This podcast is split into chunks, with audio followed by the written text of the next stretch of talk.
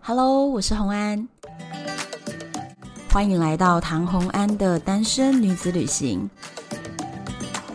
在这里，你会听到关于一个女生旅行会遇到的各种奇遇，一个人旅行的技巧，当然还有异国恋情。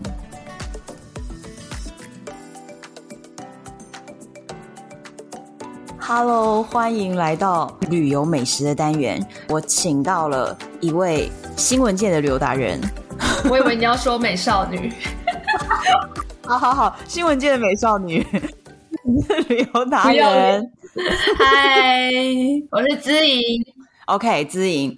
好，我们今天为什么会找知莹来聊这个呢？因为这一集是非常热腾腾，超热， 对，超热。你知道为什么吗？因为我们大概在几个小时前，几个小时前，对，可能五个小时前我们还正在吃，而现在我们就要来跟大家分享我们吃到的美食。对，而且舌尖上可能都还有那个味道。 我这样会不会太夸张？你太夸张了，你中间没喝水吗？好，那我们今天的主题就是贝里斯，贝里斯不只有奶酒。贝里斯美食节在台北，对，因为我们今天就是在台北的那个敦化南路那边。对，有一间餐酒馆，对，而且你知道这三酒馆今天办这个贝里斯的美食节，不是他自己一时兴起办的耶。你知道背后是哪两大单位吗？规格很高，中美洲经贸办事处。 对外交部的中美洲经贸办事处，还有贝里斯，因为是我们邦交国嘛，所以对这个邦交国的大使他还也来一到起来现，场。他也一起来参与这一次美食节的规划。哎，对，我觉得很就是现场很有那种突然来到中美洲的那种很奇妙的氛围。今天有一秒穿越的感觉，走进哦对这对个门对之后，对对对对对对对要不是你在旁边讲中文，我以为我在中 美洲。对，而且你知道吗？今天的贝里斯的人很多，对，至少七八个吧，对吧？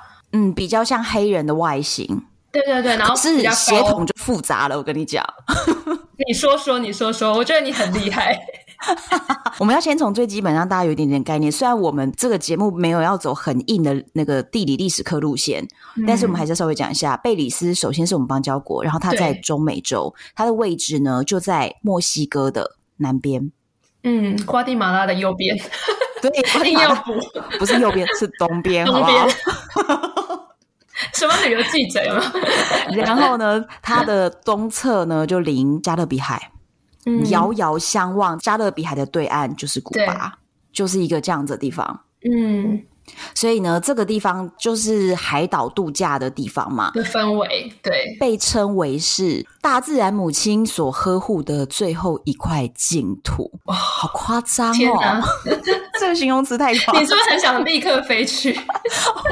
太适合你了， 我超想去耶，因为它那里很厉害，而且很适合潜水那潜些的。水、蓝洞，蓝洞，对他们的那个蓝洞超级厉害，而且我想要水肺潜水进去。哦，那就是我没有办法办到的 事。对，因为那个 是比较探险潜水，所以你必须是进阶以上的等级，不能是是初阶的。对，对所以一般体验潜水是过不去的哦。所以对，我就很想要去。好，但是我们要回到美食。今天我其实去的时候，我就很认真的了解了一下，我发现呢，贝里斯其实是一个民族很融合的混合的国家、欸，对，而且是一个欢乐，感觉很欢乐的国家，多元融合的国家。对，非常多元融合。嗯你知道他们四种民族嘛？简单的讲，一种是中美洲、拉丁美洲，很多人都是玛雅人的后裔嘛，对对，对所以他们就有玛雅文化。嗯嗯嗯，最精彩的玛雅文化，玛雅哎文化就留下了非常多奇怪的玛雅金字塔嘛，对不 对？大家就会去看食物上，他们留下来的是外星人的食物，为什么是外星人的食物？玉米啊，哦，哎，玉对，米就是外星人食物。 是是是，对，你知道为什么吗？因为老高说的，好，不是不是老高说，因为玉米其实是一个非常特别的食物，是当它熟成落到地上以后，嗯它没有办法自行发芽。嗯嗯嗯嗯，因为它会嗯被那个叶子包起来，对不对？对它没有办法对自行发芽，所以人家就其实一直在研究说，这样子没有办法自行发芽的食物，而且它到目前就是没有野生种。嗯那到底是谁把这个食物带给人类的？哦，真的真天的，哪，我突不是然在对胡扯。玉米有一个神秘的敬畏感，有 吗？没错，对，所以玛雅人就有很多的玉米的饮食文化，然后对再来他们还有另外一种人是玛雅人跟西班牙人的混血，因为当时大航海时代，西班牙人就是驾着帆船全世界对开始殖民，那当时也殖民了在这边，所以玛雅人跟西班牙人就产生了混血。那这些人呢，他们就是很喜欢用平底锅去煮菜，对，这是真的。对，麦斯蒂索人。再来还有第三种人叫克里奥人，他们是欧洲移民加上非洲奴隶的后裔，对，大家应该会很好奇，为什么是非洲奴隶的后裔？因为当时欧洲人来到拉丁美洲的时候，他们是有嗯传染病的。嗯，正常的传染病或者是感冒这种也算传染病。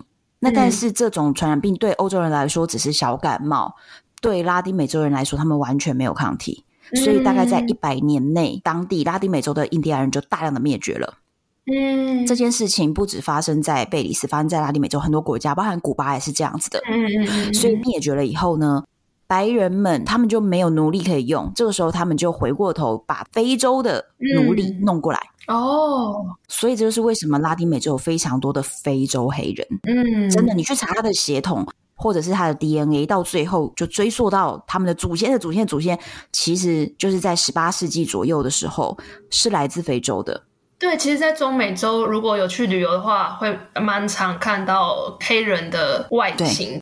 而且他们是非洲黑人的外形，对对对，并不是那个拉丁美洲原住民是印第安人是红人嘛？嗯嗯嗯嗯嗯，对，所以实其实长得不一样，但是你会发现，哎，对这些人真的就看起来非常的非洲，那是因为他对真的就是非洲血统。其实我觉得这种背景跟历史因素很有趣，你不觉得吗？就是对世界这么大，然后原来就是追追到源头或者是过去的历史，哎，其实大家都是世界一家亲， 就有关没错，联它的。混在一起的，对，所以他们的饮食就变成非常非常多元，就是又有玛雅人的食物，又有玛雅人嗯跟西班牙人混血的食物，然后又有嗯欧洲移民和非洲奴隶混血的食物，所以就没错非常非常多。然后今天嗯我们吃到的贝里斯美食节的特色，总共八道菜，但是里面很多就是包含在我们接下来要讲的这些里面，就是有一些基本的食材，对不对？全部都会进去。第一，嗯我们就要讲，刚刚是不是讲了神奇的外星人食物玉米？对，加勒比海周边的国家都超爱吃玉米耶，没错，大各种片的玉做米法片、玉米饼、玉米泥、玉米糊、玉米玉米粽，粥、玉米各种，他们就是很爱用玉米做各种食物。那我对就要跟大家分享一个玛雅神话呢，他们的人类起源的传说，其实是在讲造物主用玉米来造人呢、玛雅人的信仰是多神信仰，就是不止一个神，有很多个神。嗯那当时呢，就有两个神，他们想要造出人类来。一开始用树枝来造人，嗯这种树枝人呢会说话，可是他不会动，而且很容易就断掉了。后来他们就对觉得要找强壮一点的，他们就用树干来制造人。嗯结果呢，这种人就不会断掉了，坚固了许多，可是是没玉米有吗灵魂。哦，不是，就是个木头人，因为他是树干做，他就是个木头人，很呆，没有灵魂。结果他们就觉得很不满意，就把这些木头人留着，后来变成了猴子。原来猴子的祖先是木头， 是不是？对，这就是他们的传说故事。再来呢，动物们就把造物主，就是这两位神，带到了玉米田。这造物主一看到这玉米呢，就非常的开心，觉得哦太好了，这是很非常棒的材料。很适合 造人对他们就用白玉米、黄玉米、红玉米和黑色的玉米。啊，创所以造才了有四种肤色的。四种肤色的人类就是这样造出来的，所以就是玛雅人他们会相信人是用玉米造出来的，他们的神话就是这么说的。嗯，好有趣哦！玉米是无所不在，在整个拉丁美洲，他们的国家里面是无所不在，那个拉丁美洲的玉米都彩色的，嗯，也有那种一只玉米上就是彩色混合彩色的，对啊对啊，哎、我有吃到哎、好不好吃？就是有时候你在那他们的汤或者是他们的那个粥里面，你会哎、诶其实会有不同颜色出现。吃起来到底感觉怎么样？像他们就是讲说他们是一个天然有机的国家，所以我觉得它的东西是你就是真的完全吃得到玉米本身的滋味，你就觉得它是一个新鲜刚采收下下来的滋味。所以我觉得搭配其他食物，你就觉得哎。诶很适合这个国家那种所谓纯净、没有受污染的那种食物的感觉。哎、我觉得你太会讲了、哎，但是如果你平常吃重咸重盐， 我觉得你可能不适合。 因为我跟你讲，真的，我觉得过去的可能，比如说超过三十年以上， 对，农耕技术比较好的国家，就会不断嗯不断的做作对物的改良。可是当嗯你一直去改良，只追求它要很甜的时候，某个程度上它是丧失了其他的味道了。就比如说我们后来改良好的，比如说不管是番茄、葡萄、嗯，西嗯瓜。对不对？都很甜很甜，可是除了甜味，你已经吃不到它甜以外的滋味了。就是它这些水果它本身的味道到底应该是什么？其实就有些人不是会说，就是我们嘴巴被养坏了，就是你根本不对知道食物原味是什么，你以为你以前吃的那些是好吃，但其实不是，它根本不是食物本来的味道。所以对，真正纯净的食物就是没有被改良过，或者是自然农法种出来的植物是没有那么甜，可是它会没有那么有别的甜滋味。嗯，那我们今天就是有吃到玉米饼，对不对？哦，玉米饼你记得吗？记得啊，而且它玉米饼是那种水饺皮的厚度。对对。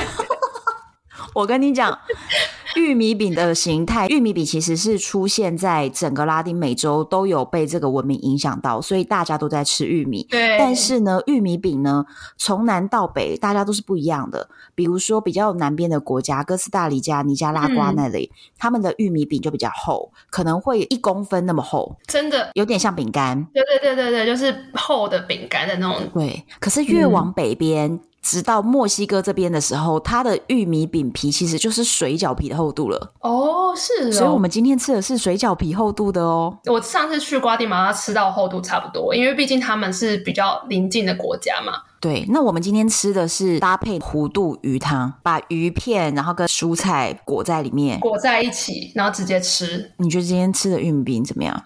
今天大使在前面示范做菜给我们看的那一道，用椰奶，然后还有什么秋葵，对，我觉得其实看起来做法没有很难诶、欸他在前面煮就是很香，然后你站在旁边你就一直说，我觉 得我现在马上就饿了，然后你就说在家里可以做，对，我就想说，我回去要试试看你是不是很认真在看香料？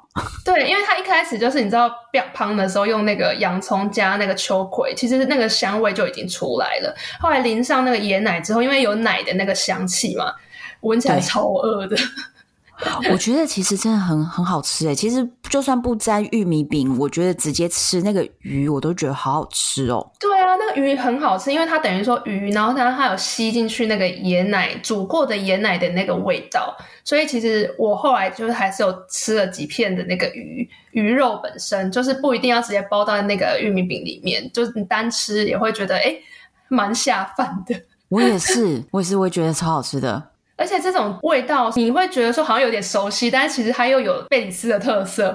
我觉得是椰奶是不是比较有那种海岛国家的味道？对对对对，很有海岛国家的味道。好，再来另外一个是我今天觉得蛮喜欢的，因为它在加勒比海嘛，所以整个海洋就是他们的市场，对直接在海里捞就很多海鲜，对不对？对，每年十月有海螺季，我们是不是有吃到一道是真的是有有海螺的？椰肉海螺汤佐面疙瘩，哦，对，这是面疙瘩、啊。那时候我印象超深刻，它面疙瘩很厚，然后蛮大片的。 它的面疙瘩都快要有一公分了，然后直径大概超过五公分， 对，因为我们那时候很惊讶，好像面疙瘩想象不就是就是可能是一根手指的那种粗细度，结果它居然对对可以对对来一个一块饼干的那种程度了。对，而且他们说，就是他们其实那边呢、大概每年十月的时候可以捕到很多海螺的季节，所以他们就是有海螺季，什么料理都加海螺，对，海螺汤、海螺沙拉，而且他说什么，他们那边的品种是皇后对海螺，是不是？就是一个还蛮有趣的， 叫皇后海螺为食材， 所以十月去就是可以吃海螺吃到饱，对，海螺大餐，而且各各家的海菜螺汤、海螺肉的，海鲜都会置换为海螺而，且我听他们说还有油炸的海螺，对，我觉得感觉很不我觉错得很欸。不其实我错。觉得我们应该要教他们做加蒜加辣的 ，那种我想说是加加九层塔，超级台 味。变成烧酒他们那边有螺。九层塔吗？ 我哎不知道，我们应该要教他们怎么做烧酒皇后海螺，对耶，而且是每年十月烧酒皇后海真螺。啊的，而且你这样变成是当地那个新创料理，有没有？还可以哎写对邦交国台湾的， 去那边开店我们会红哎、对，可是不行，这样我们每年只做十月份一个月的生意。 没关系，其他季节有玉米， 哎、你都想好了， 不管怎样都有玉米。真的。那还有一道是我很爱的，这道其实也被搭配了玉米，就是 ceviche 柠檬汁 Ceviche 腌海鲜沙拉。哦，就是第一个上来的那一道嘛，对，因为它它就冷盘沙拉，所以一定是第一个上。它的玉米加在哪里，你知道吗他们的玉米是在那个饼干里面， ？That's right，就是 Doritos。Doritos 是玉米饼，然后直接把那个沙拉，其实它那个沙拉吃起来，你会觉得有点像那种东南亚的那种沙沙酱。有点像，可是因为它的食材啊都是那种新鲜腌制的，所以呢，我觉得它吃起来很清爽。它是生的，它里面的海鲜是生的，它的虾也是生的吗？真的。可是你知道它怎么样哦吃起来没有那么生，你会觉得有一种好像熟了的感觉，你知道是为什么吗？这就是柠檬汁。哦，对对对对柠檬汁对会让蛋嗯白质变化、转化，嗯所以你会吃起来觉得它没有那么生。所以很多不敢吃生海鲜的人，在拉丁美洲旅行的时候都会吃 ceviche。而且我觉得，其实因为这个料理方式其实真的很常见，你到中美洲的很多餐厅，就是他可能第一道或者是他上的开胃菜就是这个东西。你知道他们有一句话说，无论任何天气跟谁在一起，就是要吃 ceviche。好像蛮 浪真漫的的，，有人就举例说，拉丁美洲的人呢吃 ceviche 根本就是跟中国人在吃米差不多，一个礼拜哦天天都在吃。对，因为我那时候去瓜地马拉的时候，也是真的每一餐都有， 你是不是每一餐第一道都这个嘛？对，每一餐都有，就是呃避不掉，对，可是他们的配方啊，就是各个家庭都有自己的秘方，各个餐厅有自己的秘方。那材料就是大同小异，一定会有新鲜的海鲜，有的时候是鱼，有的时候是螺，有的时候是虾。哦，其实就是很像妈妈各家出楼不一样的意思吧，就是但是对像我们很多传统料理也是这样子，就是很多人都会做，但是每一家做起来味道就是不一样，类似这个概念吧。对，然后一定会加柠檬汁嘛，然后再来是对有的有加辣椒啊这些的。那你觉得我们自己做有办法做出那么好吃吗？如果你的香料摆正确，我觉得好像行，因为我觉得不难。嗯，其实真的不难哦。落雨感觉也看现场看那个大使做好像很 容易。其实这个 ceviche 就是整个拉丁美洲都有，可是他们有一个很有趣的事情哦，大家一直在追溯这个大家天天吃的这种海鲜，到底它是拉丁美洲原创的一种食物，还是从欧洲在大航海时代殖民的时候带来的？所以还没研究出来那源头。你知道为什么他们会怀疑这回事吗？因为他们里面不是用柠檬汁的酸去嗯把那个海鲜变得就是很好吃，然后没有没有那么生的感觉，嗯对不对？嗯嗯那柠檬这种酸酸的材料是非常重要的关键，可是柠檬根本不是拉丁美洲原生的植物。哦，原生食物没有这个。对，所以大家就是一直在吵这件事情。嗯可是也有考古学家怎么样反驳？他说这个东西本来就是我们这里原本就有的一道料理，只是嗯西班牙人把。原本的酸的这个成分换成了柠檬，那原本我们哦有别的东西是酸的，因为有一种东西叫做香蕉热情果的果嗯也汁，是酸的，对酸酸的果汁也，会有这个效果，就对了。然后他们会加上玉米发酵的玉米汁，你知道这个东西吗、嗯， c h i c h a 我知道，我知道。就是这种东西也都是酸酸甜甜的，所以它其实原本就是会这样做，只是说后来变成用柠檬只是它是用别的酸，后来变成柠檬的酸。嗯，嗯好，这个是考古学家的说法，但总之两派各有依据，争论不休，所以到目前为止我们是搞不清楚 s e v i c h e 到底是大航海时代从欧洲传过来的，还是拉丁美洲本来就有的呢但你知道，就是对我来说，我就觉得，哎、反正好吃 就好。 ？That's right，所以 我今天抄那个很惊艳呢、你吃很多片的，我有发现我可能吃了十片吧，我大概把旁边那两个先走的人的都吃都了。吃了。 而且我觉得它真的吃起来，就是跟我之前在瓜地马拉吃的真的有点不一样。差在哪？更鲜一点。我不知道是不是因为食材还是怎么样，还是因为他今天加的那什么虾子的那个鲜度有差。我觉得有一个可能是如果在山区的地方，他们想要吃 ceviche 的时候，他们就没有海鲜可以加入。所以，如果你之前去的地方是比较偏山区，有可能它的口味就缺少了海鲜这个项目。对对对，毕竟你知道，连不同的家庭都会做出不同的口也味，是更何况不同国家。 可是我在什么秘鲁啊，什么都有吃，嗯，那你觉得有差吗？跟今天吃的永远都不太一样永。远都不太一样，每一次吃的都不太一样。但是我觉得今天的非常好吃。对啊，今天的很好吃。很棒。再来还有一个是也是很有文化的一道料理，他们的国菜是白饭和红豆饭。呃，他们就是很爱吃红豆，对等于说他们的那个传统主食嘛。我跟你讲，超主食的，你知道整个 拉丁美洲的人常常吃红豆饭或者是红豆泥，然后嗯每餐都有。嗯他们哦有一个很专业的一个分别，嗯用英文来说就是 rice and beans 嗯，和 beans and rice，这是两道不同的不料理。同的菜。就是米和红豆倒过来，红豆和米，你觉得那不就一样东西吗？不一样，哪一个放前面，哪一个放后面，代表着不一样的东西。如果是 rice and beans，就是米放在前面的话，米和豆就表示它是一个红豆跟米和在一起煮的。嗯，那如果是 beans and rice，就是豆子摆在前面的这样子称呼的时候，豆子是主角有红豆盖饭，哦。但是饭红豆盖在上面。对，因为豆放在前面嘛， 所以我先考你，今天我们吃的是哪一种？今天我们吃的是 rice and beans。答错。哎、今天那红豆很多哎、没有，可问题是红豆它是不是铺在盘子上，哦然后饭是不是对对对一坨立体的？对，今天的红豆它是啊今铺天在的旁摆边。盘有点像咖喱饭的概念，你知对道对吗？对对，因为它的红豆是布满在旁边。对，然后饭是不是一坨一坨是嗯立体在上面的？，对，是 beans and rice。我觉得听众听到这边已经崩溃 了，我也有点崩溃，好吗？像口这令 有一差吗样，？就怎么是这么困难？你今天在现场就要搞清楚这件事情。我今天在现场狂吃，完全没有管这件事。你在吃的时候就完全眼睛没看清楚，你就是一直放到嘴巴。对啊，因为这这这组合不就是饭，然后咬一口红豆起来吃吗？可是我跟你讲，混合的就是饭中有豆，豆中有有饭。饭，就是它就是混合在一起的。混合的就会像米糕那种，你知道吗？全部都和在一起了。嗯， 我们今天吃的是盖饭，但是它还有搭配一个我觉得很有趣的东西。 猪尾、猪尾巴那个尾巴， 是真的是看得出来形体的。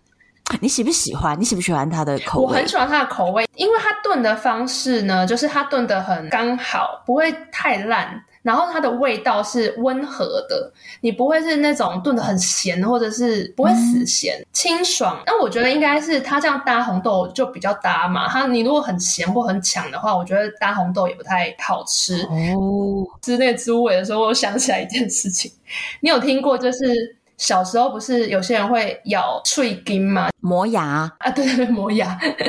然后你知道我曾经小时候会磨牙，然后我的奶奶跟我说，会磨牙的话就是要吃猪尾巴，然后而且是整只，你而且要在门后面吃，就房间的门后面。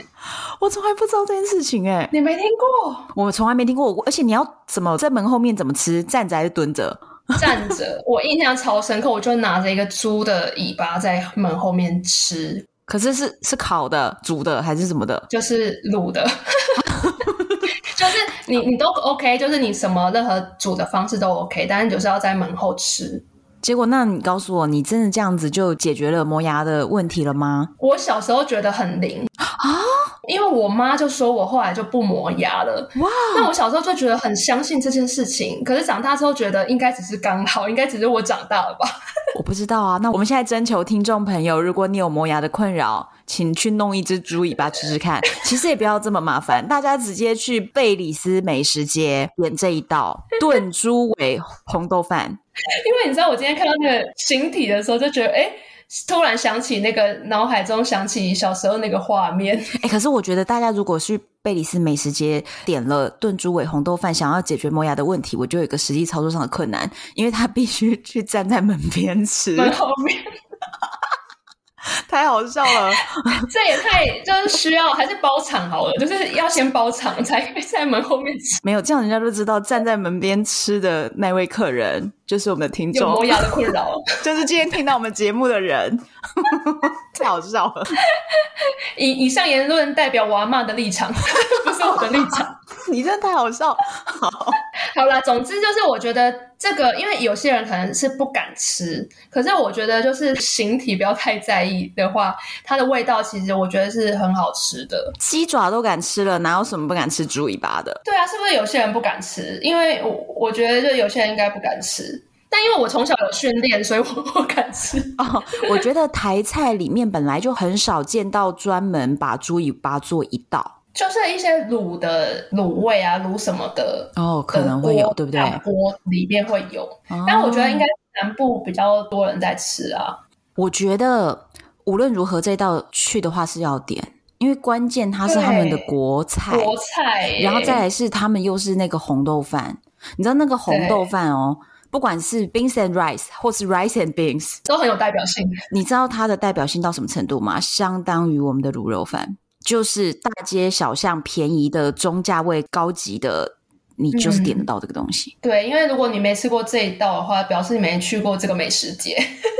对，你就没有资格说你吃过拉丁美洲的菜了，因为红豆饭就是无所不在，你怎么能不吃呢？嗯嗯嗯所以我觉得这道一定要点。然后再来是有一个是今天我觉得算是口味最重的，然后我也蛮喜欢的， 而且这应该是我们现场同桌的人公认，就一一口同声的时候都很喜欢，很好吃这样。而且我们一口气吃了两份呢，我们很夸张。对，这是什么呢？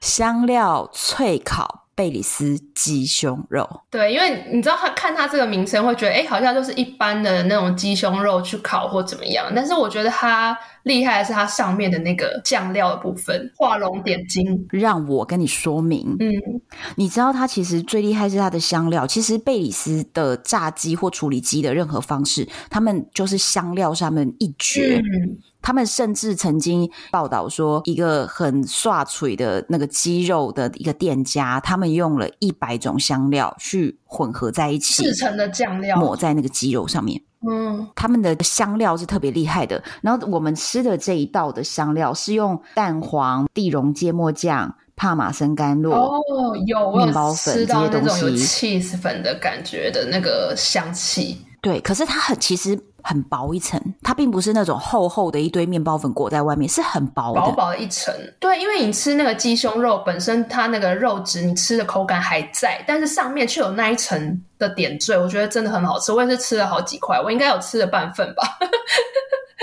而且好嫩哦，就它里面很嫩，然后它表皮的那个酥脆，我就觉得哇，超级喜欢。对啊，因为它鸡胸肉完全不柴耶、我不知道他们怎么办到的。我也不知道他非常们怎么好办吃到。我们是太顾着吃，应该访问一下主厨 怎么办到，学一下。我们今天都忘了，我们今天就是忙着在吃贝里斯美食，还有一个啊，是你非常爱的啊，我们全桌应该都已哦经为之疯狂了。真的，我辣觉椒得最酱棒的一件事情就是它的辣椒酱居然不是我以为的那种，就是可能酸酸甜甜那种，它是真的是因为我平常吃超级辣，真的，呃，它现场其实有贝里斯相关的辣椒酱，不过它不是有分几颗星几颗星吗？然后我就尝试那个颗星，辣度一滴真的不盖你们，就是真的是只有一滴滴而已。哇，那个整个后劲之强，我想说，天呐，我只滴了一滴在我的鱼汤里面，然后整个，但是那个香气是很足的，就是你不会觉得它的那个辣是让你不舒服的辣，但是又很香，很好吃，完全融合，超爱。太厉害。他桌上放了嗯三瓶嘛，那我有试着吃比较没有那么辣的那个。然后我原本以为它可能会很趋近于 Tabasco 的味道，我也以为，本来也以为是这样，我后来发现有点像，但是不太一样，真的不一样。它的辣度层次更多，对，然后没有那么酸，对不对？它不它不一样太，酸诶、其实对，一点点，而且它辣椒超级厉害耶！它其实是贝里斯名产呢。对啊，因为我也是今天去才知道，就是他们的那个辣椒居然有这么多，而且。它还有一些是加有口味的。有芒果口味、仙人掌口味、葡萄柚口味、火凤梨，天哪，这些我都好难想很象。多， 还有加醋的，就是爱吃醋口味的辣酱，它就是还嗯加了柠檬汁和红萝卜，嗯达成了一个完美平衡。但因为我就是一吃到那五颗星实在太喜欢了，所以我后面还蛮多道我都加了一滴进一去，直加，一直 加。我跟你讲，你今天吃的那个叫对啊蝎子，毒蝎，不对？毒就蝎是，毒蝎，它是五颗星，可是我后来好像看到有六颗星的辣度，真的吗？还可以比那个更辣，我不知 道。六颗星吗？感觉可以去尝试一下。大家如果去现场，其实可以买，可以买。所以我觉得吃很辣的可以试试看。然后你吃不辣的，就没那么辣的人，你就可以选那几颗星低一点的，然后可能有带一点水果味的。或者是有加口味嗯的，你会觉得层次比较多的那种。对对我后来也是都有加比较不辣的那一罐，我有多加一点点，对，而且我们今天还为了这个辣椒酱一直疯狂的抢答。就算不知道答案，也要硬是抢下来再说。为了就是我想要辣椒酱，得到辣椒酱，哎，所以你你后来你拿的那个到底是什么口味的？你的礼物呃，有六罐，可是就是没有没有那个六颗星的。但是我觉得没关系啊，因为我就是现场就觉得说应该想要就是想要尝试其他的看看，我吃了再告诉你味道怎么样。好，所以喜欢辣椒酱的人，我觉得可以去这里体验。最后就要跟大家讲，我们讲了这么久的贝里斯美食月，到底从什么时候开始？就是从十一月一号到十一月三十，一整个一月，整个月。而且呢，它地点在哪里呢？就在台北，不用去贝里斯，不用隔离，真的，在台北 ABV 加勒比海餐酒馆的敦化店。嗯，这间餐馆它其实有好几家分店，那但是呢，这个由贝里斯大使和中美洲经贸办事处合办的这一个美食节呢，只在敦化店，而且真的是我们刚刚讲的那些菜都吃得到，而且我们刚刚讲的只有一半，好不好？我们刚刚只讲了一半的菜，还有另外一半的菜我们还没讲，真没的错，我今天整个超饱的，超级超级饱饱到我拜托超我级饱，我洋装也要裂开了好吗？而且你知道，我本来想说我可能会吃不习惯，结果没想到每一道都好好吃哦。我也是超级觉得意外，因为我之前在古巴也是每去一次就要瘦个四五公斤的，因为吃不习惯没，想到今天在这边超级好吃。对，超级好吃，对，这个美食节，如果你想要去体验的话呢，就是四个人有尝鲜价，只要一九九九，哎、超便宜耶！再加一层服务费，那就等于是每个人大概五百块，你就可以吃到八道，他会帮你配起来，你就可以吃到八道我。觉得很划算，嗯，提前一天一定要预约，因为它有很多的食材都是特别准备的，所以一定要提前预约。那美食月的相关资讯呢，我会放在节目的资讯栏位，大家就可以点连结过去看。希望大家把握时间，十月一号到十一月三十，不要错过哟。在台北的敦化就可以吃到贝里斯的美食，而且你完全不用飞出国，不用隔离更方便。就可以吃到贝里斯的美食。不行，出去别的国家的时候，透过美食这样去了解一个地方，其实蛮有趣的。对，而且我跟你讲，重点是这个菜它是贝里斯大使都来参与规划的，所以呢，认证过，对，是认证的，不是那种台湾的店家自己做一个假装是拉丁美洲的食物，嗯不是，它其实真的蛮对正统对的，对可是又好吃，嗯又很合我们胃口。对啊，我觉得超好吃的。我觉得我还要在这个月里面约朋友再去吃，我也是这样想， 对还，是我们就一起去我们要包场，对不对？再吃一然后再顺便跟想要治疗磨牙的朋友们说，我们都包场了， 去门后面。你去门后面排队，我我个人现在是已经没这个困扰了啦，太好笑了， 你这样会不会变成一个特特殊的报名 活动？我不知道。 大家自己约起来， 大家自己约起来。对，希望大家喜欢今天的节目。我们用美食的方式跟大家介绍了贝里斯的文化，还有它的很好吃的食物。那贝里斯美食节大家不要错过。如果呢你有去吃，或者是你之前有在拉丁美洲吃到什么，我们今天聊到的东西，你有什么想要跟我们分享的，都欢迎到。唐红安的单身女子旅行的 FB 社团，或者是唐红安的粉丝专业，你留言给我都是我亲自回复哦。超棒的！敬请期待下一集，我是红安。我是知莹。拜拜拜。